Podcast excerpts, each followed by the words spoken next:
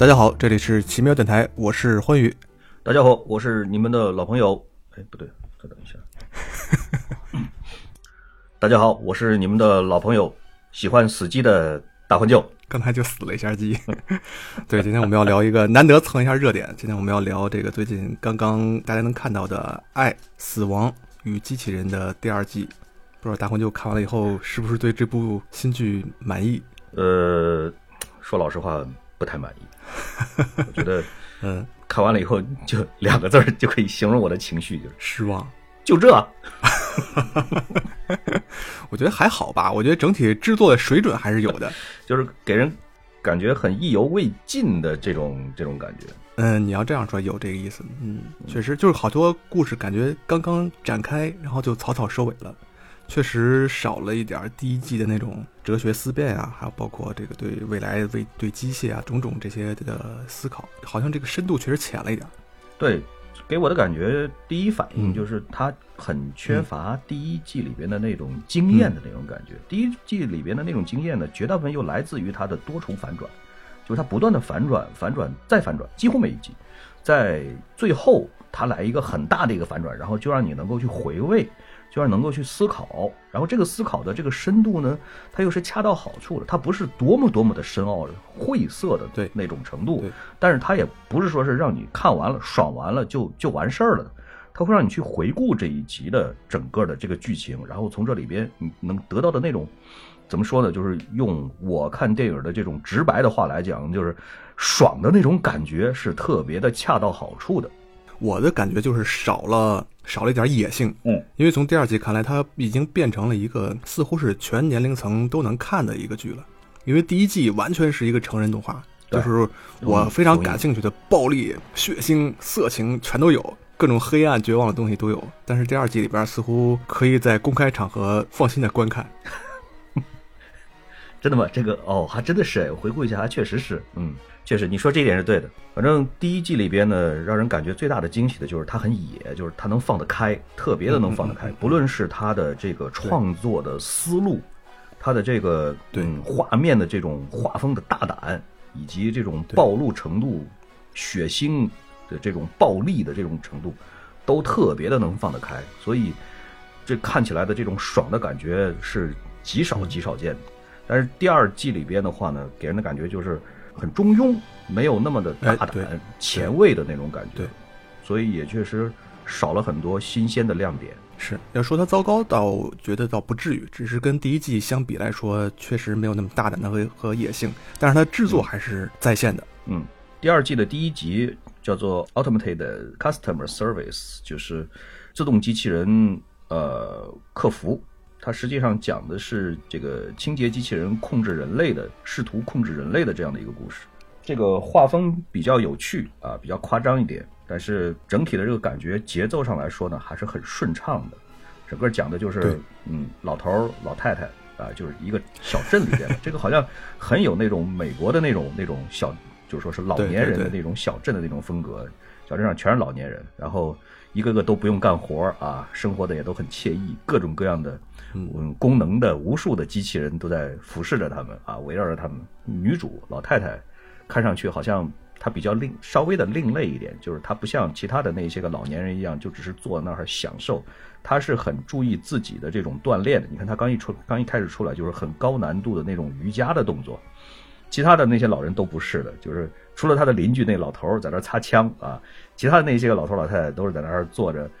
呃，打盹儿啊，或者睡觉啊，或者休息啊，等等等等的，只有他是在做这种高难度的这种瑜伽。然后家里边的这个清洁机器人呢，就开始这个这个有自主的这个意识了。这个里边有一个很小的一个小细节，就是这机器人总觉得他们家里边那个照片呢要往左摆一点，然后老太太呢就老觉得要应该往右摆，然后俩人就开始争，人类和机器人就开始争，然后到最后就是越来越引发一场大战。我觉得这一集啊，它营造的那个氛围啊，我最近也很常想这个问题。就是现在我们，你看这个动动画片里边展现这个情节，就是大家无论干什么事的时候，都是带着一个头戴的 VR 设备，然后连着耳机，然后在网上神游，跟现在我们这种状况其实已经很接近了。就是越来越多的花时间在手机、在互联网上，那么人所原来所从事的劳动已经逐步的被机器所代替了。包括现在农业的耕种已经完全基本上可以做到不需要人的情况下，也可以做到这个种植农作物，啊，包括一些制造业的，包括甚至一些简单的服务业都可以由机器来代替。那么人在越来越高度发达的这个机器为人类服务的这么样一个世界里面，那人他将来会起到什么样的作用呢？我觉得它好像存在的价值在逐渐的降低，这是一个方面，嗯，这是一个方面。但是从另外一个角度上理解呢，就算是目前的广义上的机器人吧，包括手机，包括它上面的智能的各种各样的智能的应用软件，它其实并没有自主的意识和思想。要想做到那一步，真真正正的走出来那一步，我觉得我还看不到。也就是说，在很长一段时间之内的这个软件。它其实仅仅只是人编的程序而已，它在忠实的执行着人交给它的指令。至于说是它能够犯错，那错误的根源，目前为止仍然还是在人。也就是说，嗯，是由于人类编制的软件里边的 bug 所导致的机器或者是软件犯了错了。现在目前我们所面临的这个层级，还远远提不到真正意义上的机器人的自主意识的产生和。发展，呃，我能理解你说的这个问题，就是有可能会变成那个像《黑客帝国》这种情况，离我们还比较遥远。但是我会担忧的就是人会陷入到自己所制定的这样一个游戏规则里面不能自拔，很可能逐渐的堕落，逐渐的无用化，把这个意识放在网上。那将来你可能肉体都可以抛弃掉以后，那么人在世界上的这个生存的价值，我觉得真是，我是比较比较担心。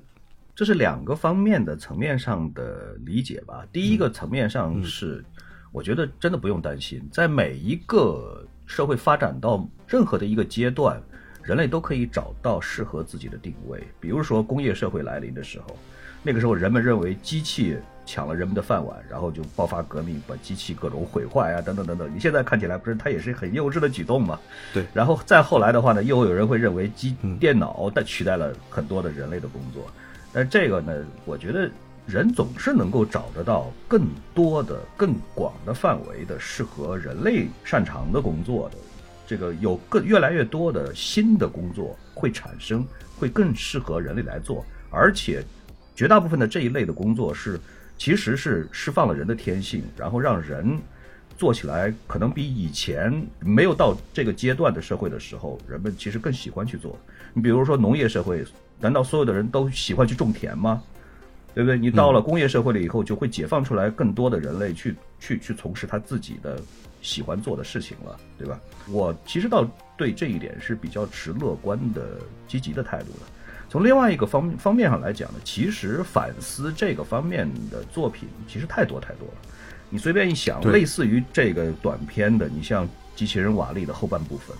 对吧？哎，还有各种各样的，打眼一想都可以想出来很多很多的。所以从这一点上来讲呢，就这个短片来说，它并没有太多的挖掘的太比较深的，嗯，比较新的内涵。它仍然是这种，我觉得是有一点老调重弹的。我本来其实很希望结尾的时候再给一个比较大的一个大的反转。但是很可惜的是没有，嗯，所以他就结束了。所以这就是我第一次想着就这就这两个字儿，挺可惜的一个事情。我觉得你这个心态还挺好的，这种乐观的态度，是不是因为你这个最近从事一些跟 AI 比较紧密的工作，替机器人说话，有有有这个因素在？呃，我是觉得有这个因素在。人类的叛徒，是的，是的，我也许我已经逐渐的会被机器人 AI 洗脑。另外多说一点的是，这一集的作者约翰斯卡尔奇，其实这个作者非常有名的，他过去出过像《红山》和《垂暮之战》这种都是非常非常有名的这个科幻小说。而且第一季里边的那个我很喜欢的一集，就是第二集，就是杀机器人那个，哎，杀机器人那个也是他的作品。第二季的第二集，其实我还是比较喜欢的。这一集叫做《冰 Ice》，对，这是阿拉斯泰尔·雷诺兹写的一部小说短篇小说改编的。然后，这个阿斯泰尔他的作品在也在第一季里面出现过两次，一个就是非常著名的那个《骑马兰》，然后还有就是《裂缝之外》。然后这两部作品也是我非常非常喜欢的。对，呃，不过在第二季里边，他的这一部作品，我觉得。改编的吧，也是中规中矩，这没有第一部那么惊艳，情节有点像《千钧一发》，不知道你有没有看过？是很类似。实际上，这个片子还是在讲兄弟之情的。弟弟他改造过身体了，然后他呢，在这个呃最后千钧一发之际呢，他是假装，反正我个人认为应该是假装的。这个说法还不太一样啊。我个人觉得他应该是假装自己的脚受伤了，然后以此呢来激发出来这个哥哥的这个这个体能的潜力，然后让哥哥把他抢救回去。然后这样的话呢，两兄弟两个人之间的这个情谊呢，就比以前要更牢固、更深的多了。哦，那我的理解跟你正好是反的。嗯嗯，就是我是觉得他受伤了以后，然后被哥哥救了，但是呢，因为他的这个身体有超强的恢复能力，所以到最后的时候，哎，他的腿就好了，很快好了。嗯嗯嗯。然后结果这个等于兄弟俩本来呃，因为这次营救啊，感觉是那种生死之交，突然又因为这件事情导致他们两个人就是完全是不在一个世界里面的人了。OK。我的理解是这样，嗯嗯，都可以，都可以。而且这个据说原原著里边其实对接下来的这个经过了这次事件之后，兄弟两个人之间的这种交流，其实有更深的描写的。这个嗯，都可以理，我觉得都行，都是成立的。就是单纯从这个短片的角度上来看，我觉得都是成立的。因为有的人在讲，就是说是在双鲸或者叫冰鲸吧，就是那个大鲸鱼啊，那个他在第二次冲破冰面的时候，他有一个镜头，就是弟弟他从高空跳下来的时候，他确实有一个双脚着地的一个动作，就是在他这个脚，他声称他自己脚已经受伤了以后，他后边还有一个双脚着地的一个动作，看上去是没有受伤的那样一个一个动作，但是这个也很难讲他到底是不是啊，只是一个比较模糊的一个推断。对对对，那这个片子我觉得其实。最大的一个看点就是就是他画的出来的这个鲸鱼大鲸鱼，在在这个冲出冰面的那个翻滚那个那个角度上，那个画面真的是太美了，太漂亮，太漂亮了。这个导演 Robert Valley 正好他其实就是骑马拉的导演，对对，哎，所以两个的画风是非常非常非常的相似。所以这个片子确实大家对他的评价，我觉得总体的评价。确实都还是相当不错的，就是在第二季这八集里面，我觉得应该算是质量上算第一梯队的，对，最亮眼、最最最亮眼的之一了。对，那么接下来说说第三个，叫做《灭杀小队》，这个讲的是一个，呃，对，应该是在一个就是很未来、很未来的一个时代，那时候人类就是通过打一种药就可以长生不老，嗯，然后但是他们的所付出代价就是不能生育。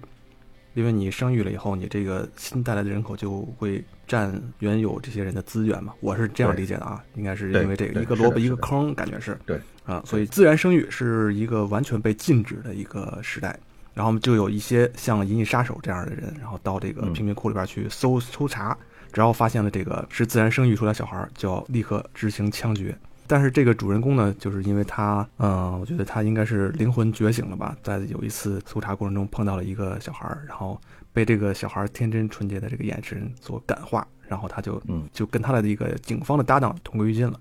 我觉得这部片子吧，它的制作非常棒，很多场景看起来都像在炫技一样。对我非常同意你的这个观点，我我确实觉得这个片子就是为了炫技，纯粹就是为了炫技，是 太漂亮了，尤其是对，就是说是。你你你刚开始说的这句话我就很认同，就是第二季的整体的制作的这个质量，电脑动画的这个水平，我我个人觉得是是比第一季还要高的。第一季里边有很有好几部，就是说是剧情特别漂亮，而且当然它电脑动画做的也很好，但是看人的这个面部的特写的时候，仍然是会有一点点的生硬。虽然它其实也已经跳过了恐怖谷效应了，就是绝大部分的时候你是看你是感觉不出来，就是那种那种。那种不好的感觉的，但是第二季里边，尤其是这一集，他居然会不断的给人的面部的特写，对，包括那个眼睛瞳孔。的特写，而且你看这里边出现的不同的人物的角色，包括男主就是侦探，就是讲他的这个眼神是空洞的，没有没有生机的，对吧？对对，这个凭着这个。最后那个女女女女性母亲的那个那个话话来说出来，说你看你的眼神就是空洞，他确实这个眼神是空洞，就是包括刚开始他抓的那个，就是刚开始抓的那个很很苍老、很衰老的那个母亲，然后他的那种痛苦的眼神，包括像这个年轻的母亲的那种那种那种眼神，以及小孩子的那种天真无邪的眼神，他都有特写，包括他的这个女友，因为他们好像是不允。不允许结婚的是吧？我记得是他的这个就是歌唱家的那个那个女友的那打了长生药了以后，那个眼神瞳孔放大的时候，对瞳孔的那个特写，每个人的都不同，而且都有特色，而且都让你感觉到无比的真实。真的是非常非常真。没错，我这部片子我看了以后，我跟你的感受是一模一样，就是这货就是用来炫技的，就是就是他们而且炫的非常的成功。呃是是，对对对，非常非常的成功。嗯但是和他的这个技术对比很鲜明的是，这个题材他挖的真的是不够深，真的是很浅。对，因为这种非常可惜的同类的题材，其实，在很多这种影视剧里面，我们看的太多了。只要对科幻感兴趣的，我觉得大家都能猜到结局，一看了开头知就知道是怎么回事了。有很多类似的片子，是的，而且这部片子的原作者保罗·巴奇加卢皮非常有名的一个大家，他就是赫赫有名的《发条女孩》的原作者。这位同志写出来的作品的深度本身应该是相当不错的，但是很可惜的是，这个短片确实是太浅了，而且很多的时候。它因为铺垫不够，因为它毕竟它是一个短片，非常短的一个短片，它的铺垫很难很难达到一个让你能够去去产生这种共情的这种这种这种心理状态。所以你看的时候，你会觉得这里边的转折非常的生硬。比如说，男主为什么他也生活了很很多很多年了，他也是一个很长寿的、长生不老的一个人呐、对吧？那么他执行了这么多次任务，一直是心很心肠很硬的，那为什么突然一下心心就变软了？没有任何理由哎。难道仅仅就只是因为那个小小朋友给他递了一个恐龙毛绒玩具，然后他的心心肠就变软了吗？这个实在是转折就非常的生硬，而且他在最后其实也并没有说是就给年轻的这个母亲和那个小孩子一个比较大的一个支持或者是一个保护，他就是出来出来了以后，然后就跟他的搭档女搭档就对射了一枪，然后俩人就都死掉了。但是你后边呢，接下来呢，这个母亲就和和和他的这个孩子。肯定仍然是很绝望的这样子的一个一个结尾，对吧？他不会有得到一个妥善的一个保护，而且再者说了，从社会的制度上来讲，我也很难会想象一个社会的是怎么样子能够到那样的一步的。因为你既然已经都能够研发出来长生不老药了，你难道给人做一下绝育 就那么难吗？就是我相信每不论是什么时候，一个社会它一定能够达到一个自主的一个动态的一个平衡，就是稳定的一个平衡。到了那个时候，我我相信社会一定会做到，就说是能够找到自己的一个平衡点的。它不会说是会有这么，在我看来是一个很荒谬的一个事情存在的，就是只能靠立法来来禁止人类生育，来达到这样子的一个一个约束，而且。从某种意义上来讲，我个人认为，适当的延长寿命，那肯定是对整个的人类的社会是、嗯嗯是有好处的。也许做到长命百岁，就是永远不老，可能是一个可望不可及的一个目标，这个我是相信的。但是你要把人类当前的寿命从几十岁不到一百岁，延长到两百年、三百年，甚至更多一些，我觉得都是都是比较怎么说呢？就是只要人类在它绝大部分的这个寿命范围之内，都仍然能够做出来更多的社，就说是产生出来更多的社会价值嗯，是那我觉得这是一个好事情，因为你人类学习时间现在其实是在越来越延长没。错，你看，在过去，人们只要学习上个几年、十来年，就可以去考秀才、考状元等等等等，就可以当官了。但是现在的话呢，你你你上学上个十年，才初中才刚毕业，对不对？你要你要再学很多说把很多你学到的这些知识再积累、再发展。对呀、对呀、我们现在上大学的时候学到学的很多的知识，其实都是几十年甚至是一百年以前的知识了。你积微积分那都多少年以前的东西了，对不对？你要学到很多很多年以后，才能够学到这个社会的最前沿的知识，然后你才能够想办法再去用。是，所以真正人类真正能够对社会发挥出来它的用处的时间真的不长的。所以从这一点上来讲，你一个人单体的寿命，平均寿命如果能够真正的在延长上 n 倍的话，对整个的社会的推进，我觉得是有是有好处的。所以并不是说是人类希望长生，它一定就是坏事情，我觉得未必。而且到那个时候的话，嗯我觉得人类一定能够再去想出来更好的办法，而不是说是发现生孩子就立刻就把父母和孩子全都枪毙这样子的这种荒谬。在我看来，这是一个这是这是一个很荒谬的一个一个一个事情。但是这部片子里边呢，让我感觉到最最震撼的一句话，就是一一句台词，就是这个男主问母亲说：“是你你明知道你生了这个孩子，你是很难给他一个好的一个未来的，那你为什么还要生他？”然后母亲说：“因为我没有自私到只是让自己长命百岁的活下去。”我觉得这个台词还是很震撼的，很有力量的。这一句台词让我印象是非常的深刻的。可惜的是，他没有给一个很好的一个背景的一个 support，就是说他没有把这个故事能够让你转折、转折再转折，然后给你一个很震撼人心的这样的一个力量，这个是一个让我觉得非常可惜的一个事情。这一集可能它的功能性会更强一点。对，就是炫技两个字，爽炫技。确实确实画面做的真的是太棒了。嗯，呃，下一集叫做《沙漠里的 snow》，或者叫《沙漠里的雪》，就是那个雪花的雪。这是讲一个白化病人，但是这个白化病人呢有这个超强的再生能力，于是这个宇宙银河系里面的所有人都要追杀他，想得到他的这个再生能力，就是把他的蛋蛋切掉。不知道为什么一定要一一定要个这样这样搞我真觉得这是一个挺 很很搞的一个恶趣味。对，反正大家都想要他要他的蛋，然后呢，这个就在一次这个被追杀的过程中，眼看就要被坏人干掉，然后哎，被一个应该是地球来的一个女生给救下来了。这个片名呢，《Snow in the Desert》，它实际上是至少是一个双关，就是它既是对沙漠里边的雪，表示它是一个非常独特的一个很珍贵的一个，因为毕竟它就是在去了、去了 desert，然后这个 desert 就是说这个沙漠呢本身就是很缺水的。然后正好男主角的这个名字呢，也是叫做 Snow 啊。你要是愿意的话，还可以有第三层的更深的含义在，嗯。但是整体上来说呢，这个的主题仍然是长生，就是人类的追求长生、追求再生。但是这部片子，我觉得特别可惜的一点就是，我觉得它是第二季里边完成度最低的。它的画面当然是仍然是非常非常棒，但是它在结尾实际上怎么想都觉得它是个烂尾了。就是你看他说了很多，包括男主的这种超前的再再生能力，但是也没什么用。你发现没？他他其实其实没有什么太多的用处。男主其实是一个打谁都都不太能打得过的这样的一个。按理来说，你生存了至少至少两百多年，因为他老婆已经死都死了一百多年了，对吧？所以嗯他在这这么长这么多年里边，他应该是自身提升，至少应该比普通人要能打得多的。而且你看他好像其实老的也很缓慢，虽然他是一个成年男子的一个外貌，但是他肯定是长到了某一个程度上，然后就逐渐逐渐就停止生长了。我猜测应该是这么回事儿。然后在这样子的一个情况底下，按理来说，你至少应该是这个格斗能力，至少是应该是不输金刚狼的，对不对？就是因为他是不断的在格斗当中成长的，你有比普通人多那么多的时间来练习你自己的这种格斗，或者说在各种各样的严酷条件下生存的这种技能，但是你没有。然后呢，这个女的呢又说她是地球好像是 CIA 还是什么什么什么地方来的，让让男主跟他回去，然后最后就没事儿了，最后就不提这个这个梗了。那你到底是你最后回去了没有？也不知道，也不知道，好像就是最后就是男女主角幸福的生活在了一起，然后就结束了。对啊，就没有。而且 最最搞的就是为什么一定要强加上就是要抢他的蛋蛋，就是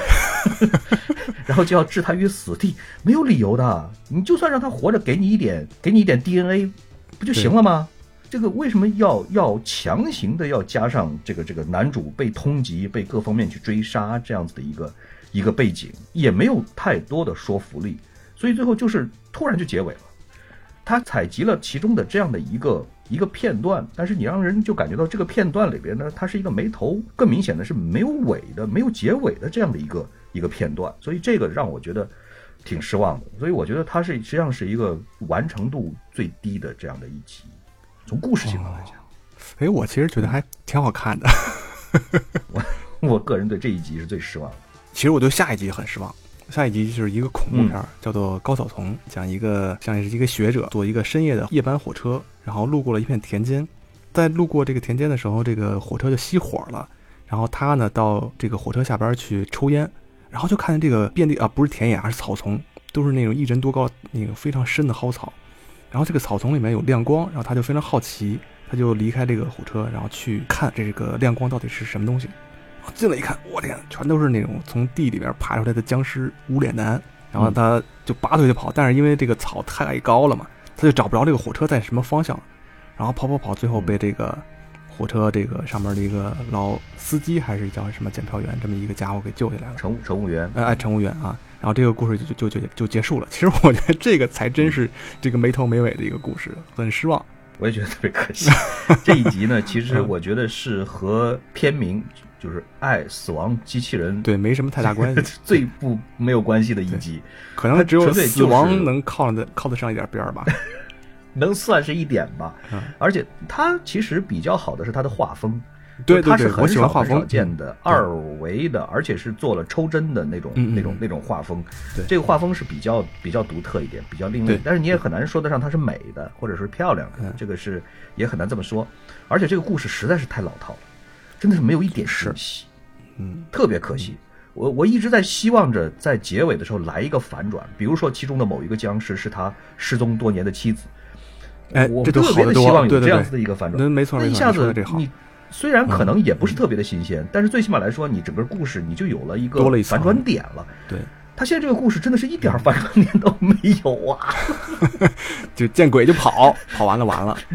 特别可惜嗯。而且而且从合理性上来讲，我我我也很不喜欢，就是嗯你这个火车，按照乘务员的说法，啊还经常到这儿，几乎每一次到这儿都会熄火，然后他都已经对这些僵尸都见怪不怪了，都人难道人类都没有一点儿办法吗？或者说没有一点儿反制的措施吗？从来没有，就这么任由僵尸就就在这一片地就这么肆虐。那你你说 说出去了，大家都不信，那你把警察局长或者是什么当官的，然后拖过来让他看一眼不行吗？对吧？你就算是让人在这里受受到了什么什么攻击不允许的话，你你赶两只羊、赶两只牛进到草丛里边，然后让人远远的看一看它是怎么回事情，行不行呢？对不对？就是在所有所有的这些个事情里边，我们都无法去去想设想这样子的一个奇怪的故事的背景的合理程度，这个是是太可惜了一点了。如果按照第一季里边的那种大尺度的话，你真的可以把它设想的更加的是放开一点，让人觉得印象更深刻一点，我觉得都是完全可以做到的。对，嗯，遗憾，遗憾。接下来这一部又是一个恐怖题材的，其实这个也也很遗憾，就是讲两个小朋友，然后在圣诞节这天非常期待，想看到这个圣诞老人是怎么给自己送礼物的，然后结果没想到来的这个圣诞老人是一个特别可怕的大妖怪，然后这个大妖怪就舔着这个闻着这个小朋友说：“嗯，你是好孩子。”然后哇，就从嘴里边吐出一个大礼物来送给他，然后这个片子就结束了，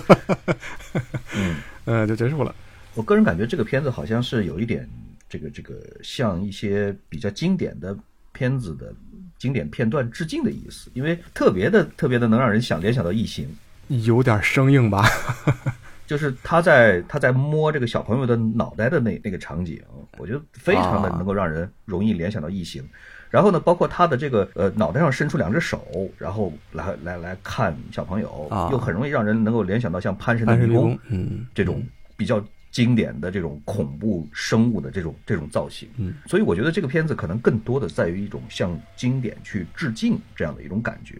然后这个片子其实是我觉得有点儿，嗯，你也很难从它这里边看出什么深意来。它更多的是一种另类或者一种恶搞，就是他从另外的一个角度上来设想，如果说圣诞老人是这个样子的话，会怎么样？所以说是就片子最后是很少很少见的第二季的片子最后会有一个反转，带个彩蛋。好孩子给礼物了，那坏孩子怎么办？坏孩子会怎么样？会让你去设想一下。所以整个这一集看起来就是一个一句话恐怖故事。对对对，它就是一个小品类的一个，嗯，小品类的一个，但是它做的其实是很设想设计上来说还是很精细的，因为像小朋友他会想去看圣圣诞老人，他会给圣诞老人呢留一杯牛奶，留一留上一碟儿饼干等等这种的，这都是很好的小细节。然后这个怪物来了以后，他真的就把这个牛牛奶给喝了，对吧？就是触手戏的，很难让人不产生一些联想，他就真的就把小朋友给他留的东西给吃掉了，等等等等的这种这种细节，我觉得设计的都还是。他跟另类的和心目当中所想的这种的结合的是、是蛮好的，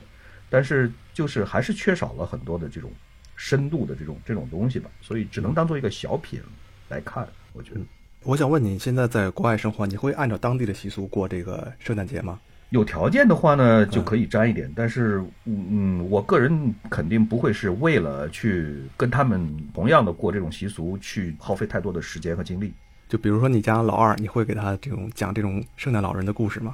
会稍微讲一点，但是也是逐渐逐渐的来吧。比如说，我会可能会会买火鸡，就是呃便宜一点的 火鸡会买一只，然后自己做来吃。但是你也很难去把所有所有的方面都严格的按照他们他们当地人的这种习俗来。比如到复活节的时候，我可能会有一些个中国家庭我是知道的，就是可能会会去让小朋友们去满花园的去找蛋呐、等等等等这种的。但是我可能就会觉得很麻烦了，可能就不做这个事儿。啊，就是二十四号半夜你不会假扮圣诞老人是吧？呃，我不会扮圣诞老人，我我我可能就把礼物给他们包一包啊什么的，放他们桌子上或者床头就行了。OK OK，好，下面我们看下面的一集，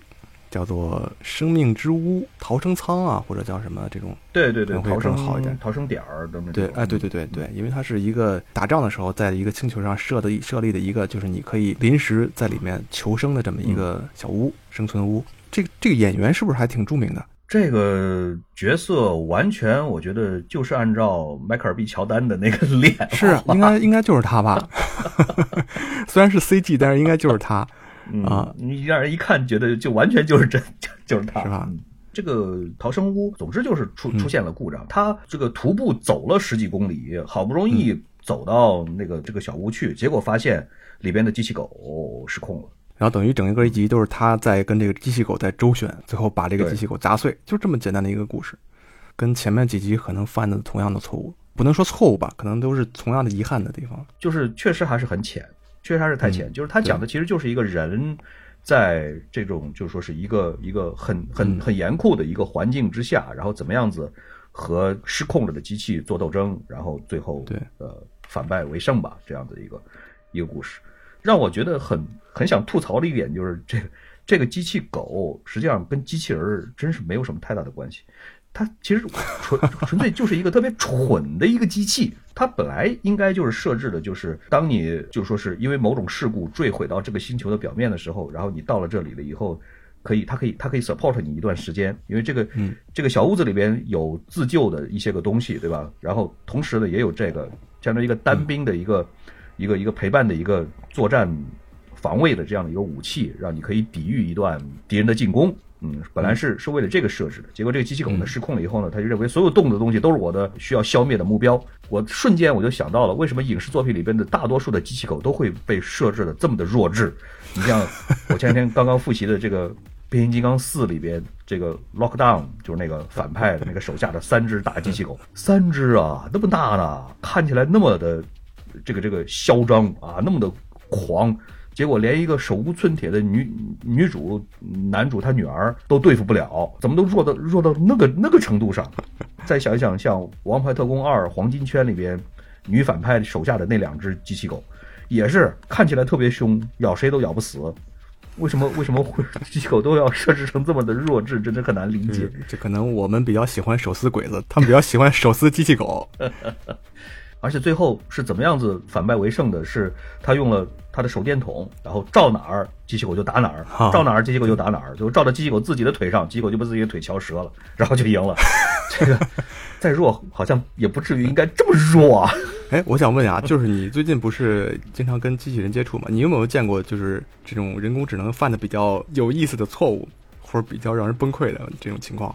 呃，我一时半会儿很难举得出来特别特别嗯典型的例子。我所遇到的有一些个现场里边呢，主要是机器人它要通过自身的传感器，包括像摄像头，包括像这种激光扫描仪来扫描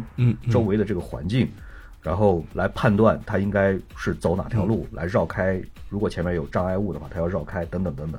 但是有的时候呢，假如说它它把一个、一个障碍物当成是一个人了，因为他他要自主的判断前面站的到底是一个障碍物还是一个行人，然后这两种的避障的方式呢，他他要采取不同的策略的。然后如果说前面站的是一个人的话呢，他需要等待一下，因为人有可能要自己走开的，对吧？然后他要播放一个避让的一个声音，意思就是说不好意思，我在工作啊、请你稍微的这个这个，就是说是啊啊啊呃啊，如果要说的比较粗暴一点的话，就是嗯滚开，老子在干活呢，滚！差不多是这样的意思。但是，但是如果他要是判断错了，他如果是前面有一个障碍物，但是他把它判断成为一个人的话，他就可能会对 会对那个货在那儿说话，就看上去会对，就骂一个石头可能啊。对对对对对对对对对对，嗯，我家最近买了一个微波炉啊，我就不说什么牌子了。虽然它应该没有什么人工智能，但是我觉得它就是经常会在半夜突然启动加热东西，非常恐怖。这个太恐怖了吧！赶紧赶紧联系厂家，连修都不要修，我直接退掉了。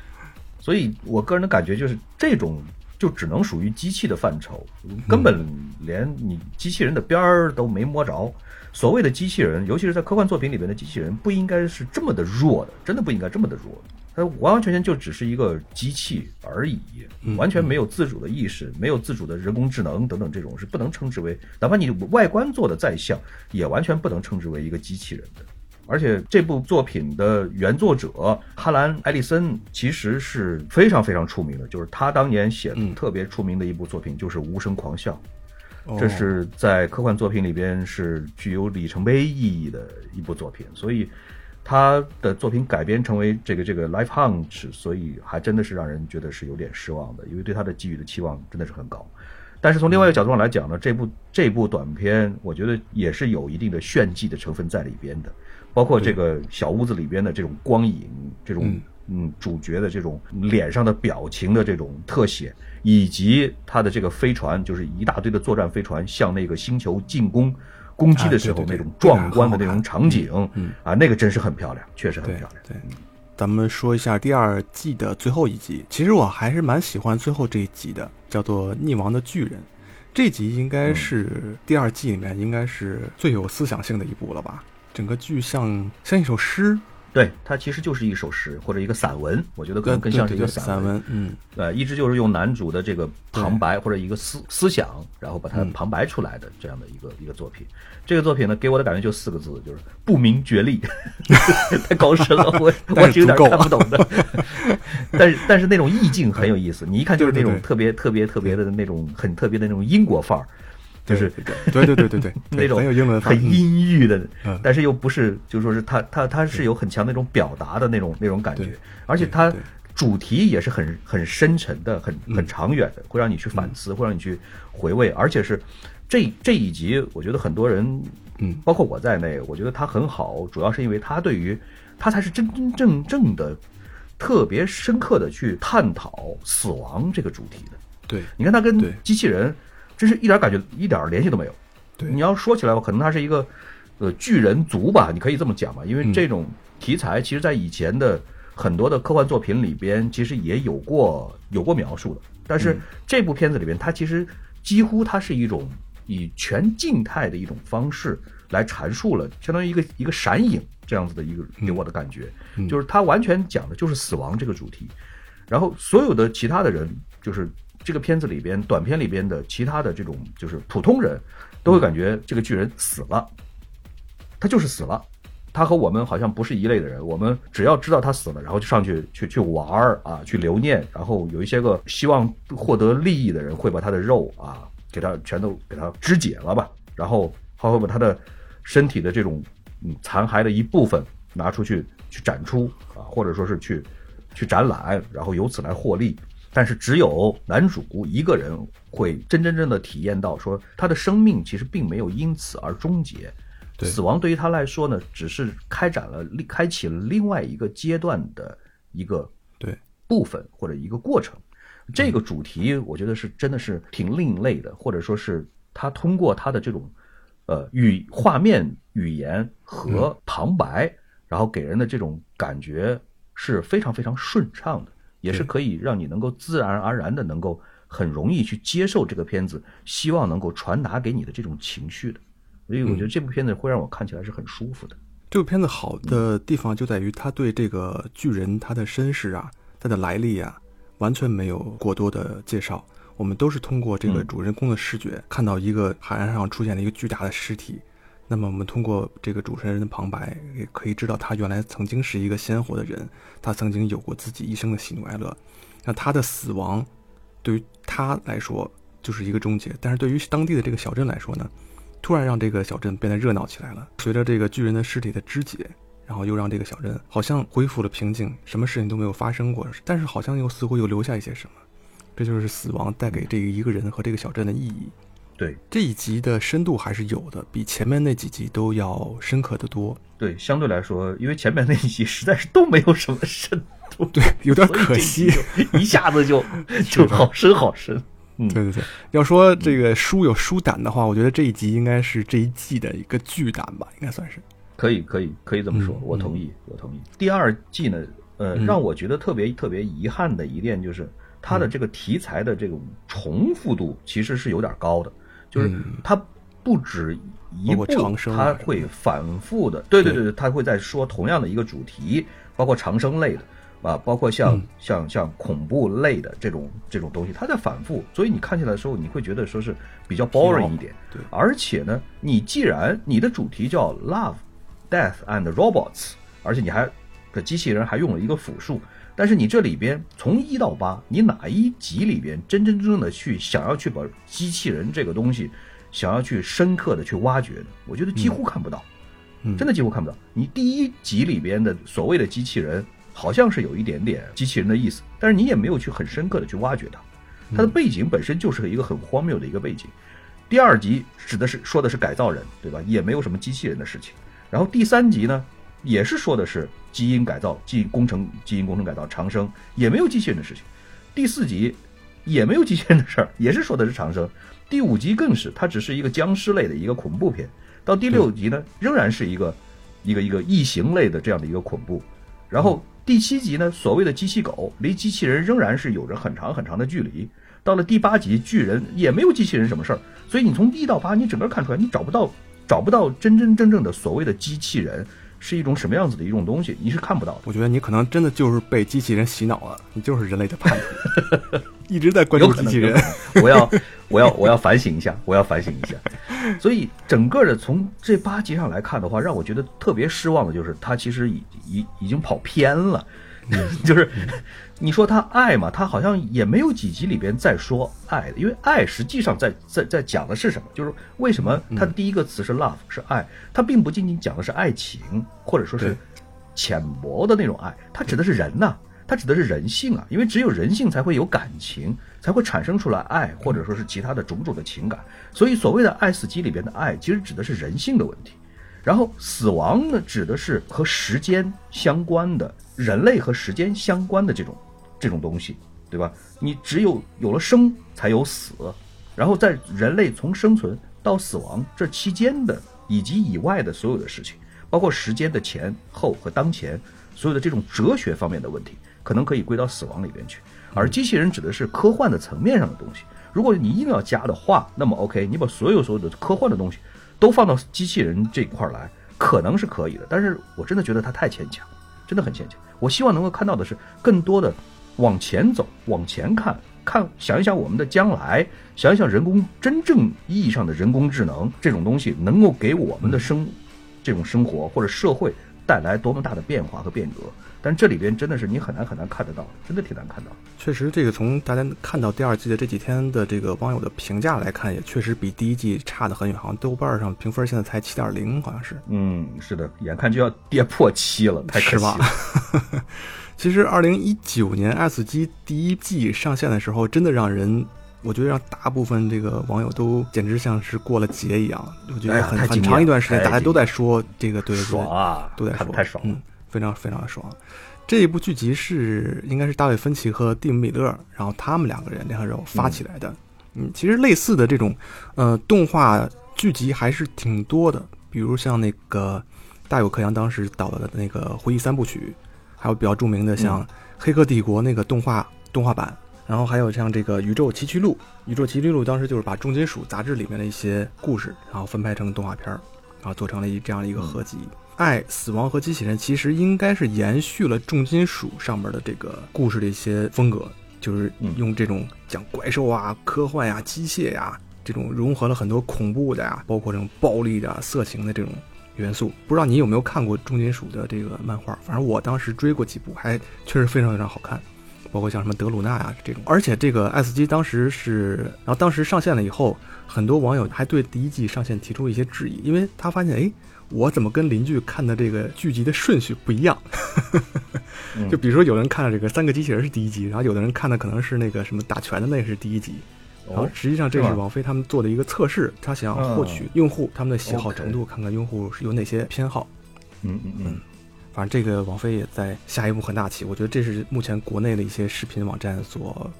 还是跟他们差距还是比较大的。第一季我觉得咱们大概剪几集。聊聊吧，不用全说。嗯，第一集我就特哎别，喜欢你等会儿，你看的第一集跟我看的第一集可能就不一样 啊，有可能，有可能。我看的第一集是那个 Sony's Edge，、啊，就是叫那个什么桑尼的优势，就是怪兽打拳的那个，这一集你我不知道你看的第一集是不是这个？我忘了，因为我看过好多遍，然后每次好像都不一样。但我最后最近看的这个第一集是三个机器人，那是第一集。啊，OK，我看的第一集是这个 Sony's Edge，我特别特别喜欢这一集，非常非常喜欢，而且我当时嗯嗯嗯，第一次尤其最后的反转很棒，是吧？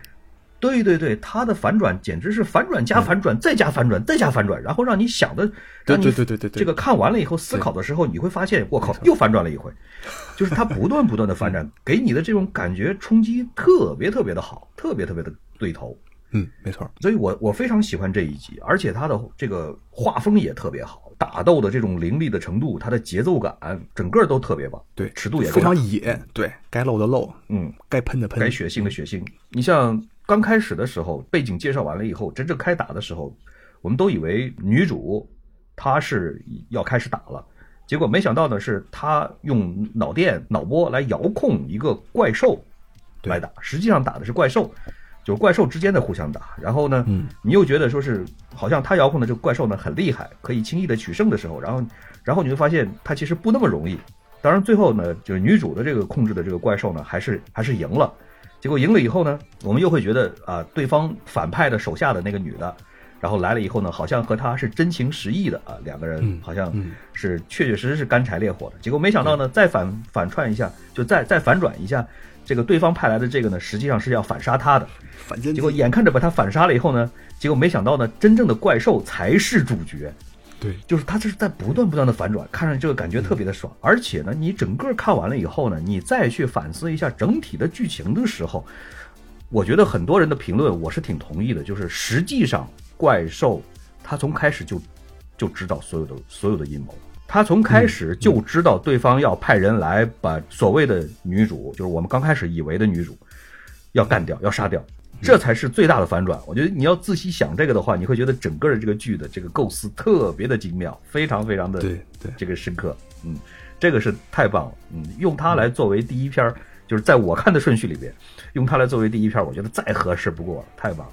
对，又是一个动作戏，然后让人不容易弃对剧。对，而且你看他的这种画面的这种大尺度，包括像最后把这个女主这个颅骨整个打烂，那个血腥的那个程度，都是会是会让人觉得你几乎对这里边的特别多的这种典型的画面你都忘不了，没错，印象都特别的深刻。嗯，没错，没错。所以我非常喜欢这一集。好，另外一个就是你喜欢的这个三个小机器人的这个，对，在我看的顺序里边呢，这是第二集，这一集我也特别喜欢，就是三个小机器人儿。本身这三个小机器人连着就两个喜欢，对对，所以我对对第一季真的是太爱了，太爱了。这三个小家伙儿，他们每一个的这种自身的这种特点，都非常的有个性的，而且他整个的这个描述的这个末世，就是当然是对人类说说的这种末世的这种场景的这种气氛的烘托也非常好。而你看他三个小机器人对于人类的这种想象和这种描述，当然，因为他们其实都没怎么见过真正的人类，他们就是通过他们的数据库里边的这种搜索，对于人类的这种评评价也很独特啊，很有独特的这种魅力。尤其是最终的这个反转，这个猫长了大拇指了以后，世界变成了什么样子？哇，真的是，我觉得这个这个结尾有相当一部分程度就是为了去迎合猫奴的这种 这种赞同的，真的是，嗯，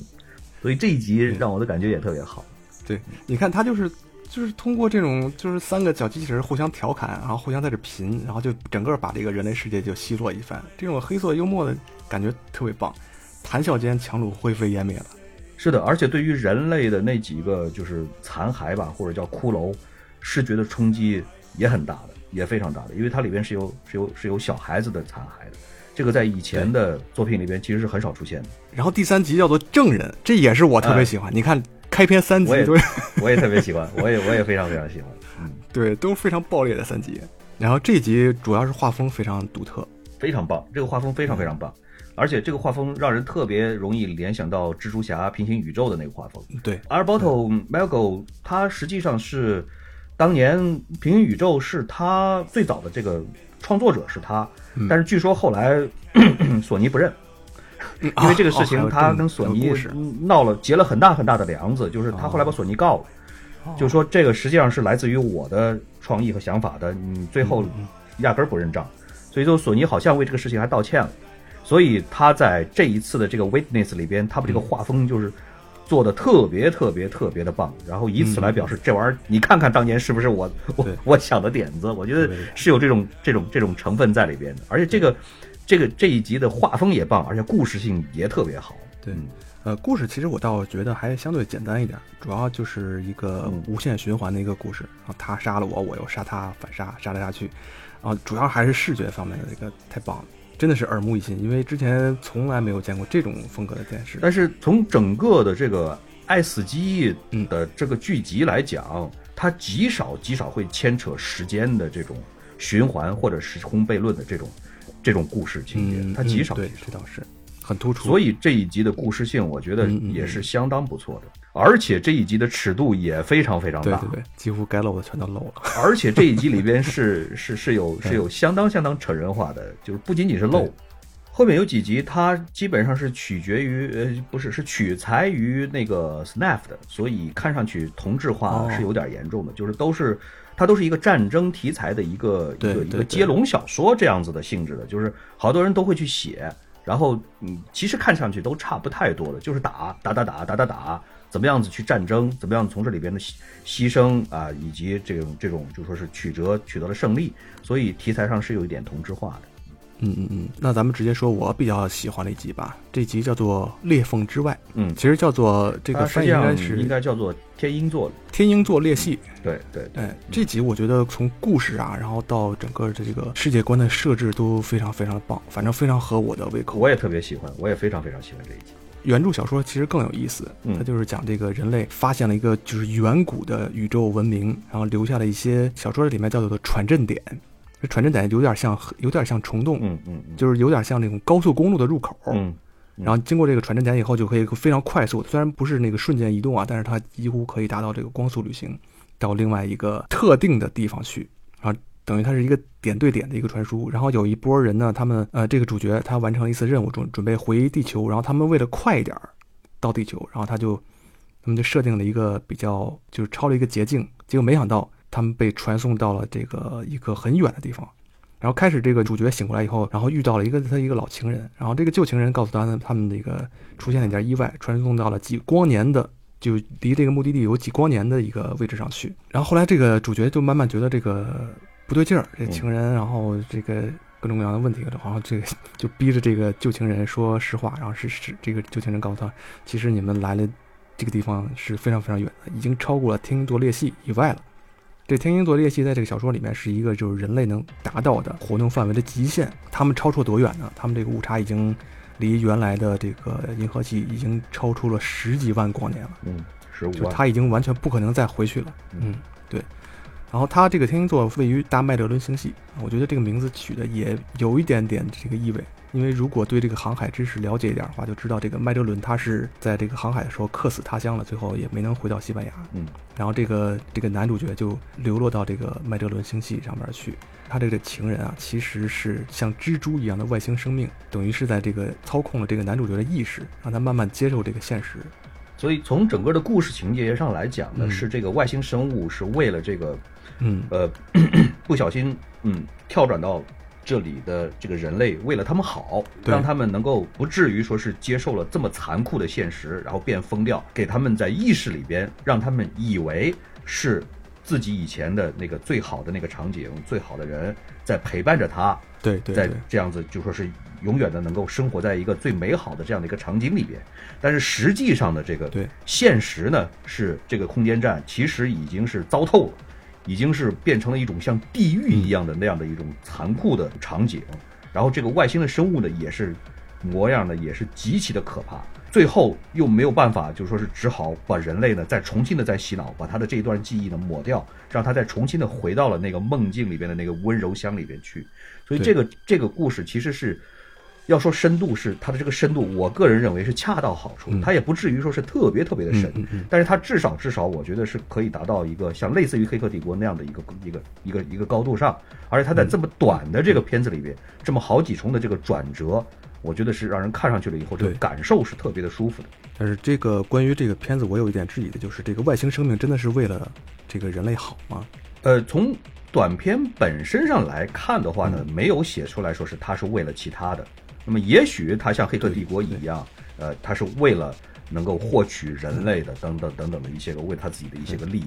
但是从短片本身上来讲，好像就是就真的是是为了人类的。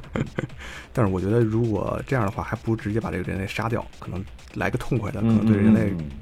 还是个好事儿。因为你看，这个男主角嗯在无数次的这种苏醒的过程中，他都很痛苦。其实，他每次意识到真相以后，等他再次醒来以后，那个原来的记忆又忘掉了，等于还要经历一次这样的一个痛苦的经历，所以也有可能对他来说不是一件好事。儿。因为我记得我以前看过一个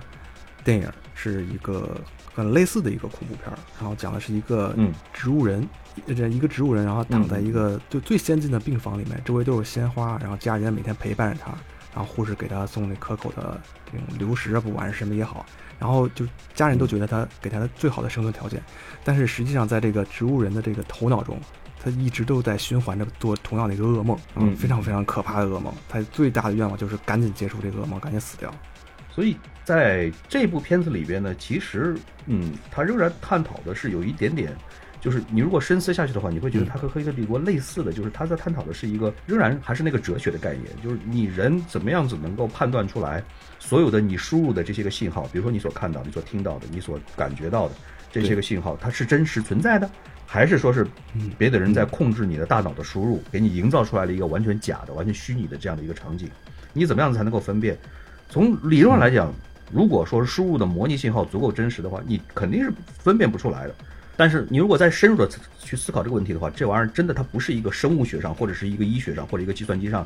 层面上的一个一个科学的问题，它是一个哲学层面上的一个问题。这一部原著小说的作者是阿拉斯泰尔·雷诺兹啊，刚才我们提到的那个第二季里面也有他的作品，然后这一季里面还有一部他的作品，就是《骑马兰》，也是我非常非常喜欢的一部。嗯嗯嗯，好像大部分网友对这一集的评价也非常非常的高，对，是的，而且我看的这一个系列里面，《骑马兰》这一集是就我看的这个序列里面的最后一集，我觉得放在这个位置也特别好，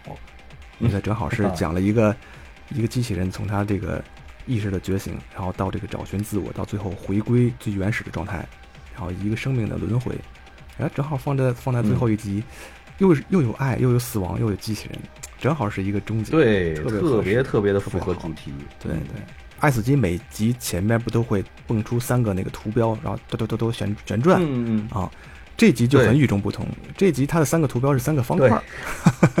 然后看完，然后看完这个，第二季里边的啊那个呃长草丛，它是三三个草三坨草，对对对。也是一样的。嗯嗯，然后三个方块，然后开始还不明白是怎么回事，然后看完以后才知道，哦，这就是那个表示了三块瓷砖儿。对，马赛克，嗯。对，这集就是讲一个骑马这样一个非常了不起的艺术家，然后他创造了一种蓝，这种蓝有点像那个克莱因蓝，那国际克莱因蓝，嗯嗯，就是还有它的专门的那个缩写 IKB 哈，就是其实他讲这个故事很像我们对于生命、对于艺术这样的一个探索过程。很多嗯画家开始都是无意中画出了一些线条啊，或者一些图形啊，然后他觉得非常有意思，然后他就致力于在这个艺术的道路上追求，然后把这个线条画到极致。就像我们看到的这个，比如文艺复兴以后，大家画的画越来越像，越来越逼真。然后，但是到了这个现代、后现代以后，这个画就越来越简单，好像跟骑马就是片子里面这个主角色他所追求的这个艺术道路很类似。他的这个艺术也是从他发现了这样一个蓝色的以后，然后他突然觉得好像生命之中这个蓝对他有有一种与众不同的意义，然后他就开始在他的这个作品中加入这种蓝，开始是一个小小的方块，到后来越来越大，越来越大，最后占据了他整个画面就是一块这个蓝色。到最后，他把一整个一个星球染成蓝色。他在自己的这个生命的谢幕表演里面，就是跳入了一个蓝色的泳池，最后化身成了一个他最初最初的形态，就是一个清洁游泳池的一个机器人，把所有这些附加的情绪啊、功能啊全都抹除掉了。对，所以这部片子真的是一个最艺术化的、最极致的这样的一部一部片子。包括对传达室大爷三大终极问题的这种思考，就是你从哪儿来，你到哪儿去，你要干啥？对，有一句话，看山是山，看山不是山，到最后是看山还是山，就很像这一个过程。所以这部片子也是，我觉得可能也是第二第第一季里边绝大多数人可能是觉得印象最深刻的，或者对评价最高的一集。我个人感觉到就是《Good Hunting》，嗯，狩猎愉快，Good Hunting 我也非常喜欢，在我的看顺序里边是第八集。这一集的风格看上去特别舒服，非常对 中国华尔式的风格。对，而且他对于中国的这种风格，他的表达真的是不是不是那种浅显的，它是很深刻的。对就是说是让中国人看着都觉得他的这种表达风格是很中国风的，这个是不容易的，非常不容易的。嗯，对对对，因为它很不像花木兰那种，是哎对对对我就想西方人眼里的中国。是啊，没事儿，你不用藏着。因为作者本来就是刘宇坤，是也是我们非常喜欢的一个科幻作家。我觉得他对于中国民间故事的这种表达还是很到位的。刘宇昆本身是《三体》第一部的翻译翻译也是北京折叠的翻译者，所以他呢把中国科幻推向世界，我觉得是做出来了相当大的贡献的。同时，他本人呢也是一个很很好的一个作家。你像他的那个呃手中指心中爱，还有像这个我爱等等等等很多的小说都拿了很好的奖啊，很多的奖。但是他的作品呢，我个人其实都总是觉得他的原创作品经常是很淡，特别特别的平淡的那种。嗯就是他没有说是，嗯嗯，很少见描绘一个特别激烈的，或者说特别特别宏大，或者说是怎么样怎么样的，就说是很激烈的这种场景的描绘，在他的作品里面是很少见的。他描绘的这这个小说啊，经常经常就是说特别特别的淡，很淡很淡，很自然，就好像中国的那种呃水墨画啊，或者说是那种嗯就是很有中国的那种古朴思想，或者是道家的那种、那种思想在里边的。嗯嗯嗯，那么这一集和他的这个小说的这种节奏或者说风格，我觉得贴合的特别的完美，包括故事性是都是贴合的特别的完美。你在这一集里边，你很难看得到一个故事的一个特别紧张、特别激烈的这样的一个高潮，它就是从一个这个这个男主小的时候和这个女主相见，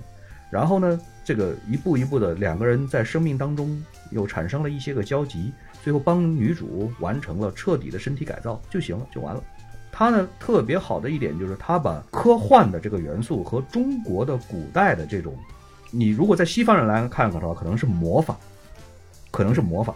就是在中国人看来的话呢，可能就是以前的这种妖啊，这种妖术结合的，呃，特别的特别的新奇，特别的有意思，对对，有点儿有点像特德奖的那种那种作品的感觉。嗯包括这一集它的这个节奏，确实像你说的这种没有太多激烈的场面，但是它讲述的这个故事，这个时代的碰撞可是相当的激烈。大时代里面，这些小小的一个狐妖和一个小小的人类，嗯他们所面临的这种困境，而且这一集的画风也好，这一集的画风也特别的特别的让人感觉到很舒适、很温馨。其实当年这个《爱死机》刚出来的时候，其实我们就挺想聊这部剧的，但是觉得好像又很难聊，因为其实就像那个《Rick and Morty》一样，就是感觉它每一集其实它的内内涵内容啊都很丰富，每集单拎出来都能拿来做一期节目。是的今，天呢，我们俩就是非常粗浅的聊了一些啊对于这个第一集和第二季的一些观感，然后可能还比较浅。因为这里边尤其是第一季，我们如果再回看的话，可以说经常你能够仍然从这里边能够得到很多的惊喜，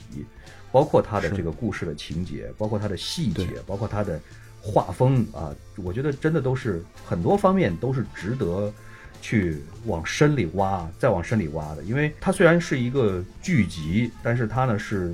名家呃大家制作出来的，所以你真的是不能把它当成是普通的这种电视剧或者美剧来看，嗯它更多的是一种电影级别的这种精良的制作之下的，而且是而且是放飞了的，这一点是最重要的，就是对对对，就是因为本身网飞它给你的这个导演的限制就特别特别少，就是你就去做，嗯。钱呢我来砸，你想做什么你就去做什么，我对你的限制可以说是做到最低，降到最低，在这种条件底下，他做出来这种东西，这才是一个具有划时代的意义的东西。它不像以前，就是老子有钱，老子说了算，你得给我这里面得加什么东西，得加什么东西。就是他作为这种投资方，资方他对于导演或者说这种主创，他的这种束缚特别的大。我觉得网飞最大的意义就是他给你的这个剧集的这种想要表达的东西，或者你的这种创作上，他给你的束缚特别的少。所以这一点来说呢，是我觉得是新媒体的进步，是最有革命意义的、最重要的一点。对，我觉得这也是国内的很多媒体特别向往，很多艺术家们特别羡慕的一点。对对，创作空间的自由度，嗯，S G 第三季应该是已经定了，希望第三季嗯不要像第二季这么束手束脚，还能回归第一季那种野性和狂放。我甚至于有过想象，就是第二季和第三季会不会是中间的关联特别的密切？比如说第二、哦，第三季呢伏笔，他会把每一第二季里边的每一集再给你再加长了啊一部分，然后让后边产生了更大的反转，会让你觉得我靠，原来是是有如此大的新意的，就是整个让你的这个观感会发生一个。翻天覆地的一百八十度的这样的一个大转变，那样子的话会有多好？但是我也我也觉得这是不太可能的事情。就是那个高草丛里边真的出现了男主角的亡命女友。如果他要是真的要这么来的话，那我对他的期待值可能也就不仅仅只是这么低了，可能会更高。行，本期节目到此结束，大家拜拜。好，谢谢大家，拜拜。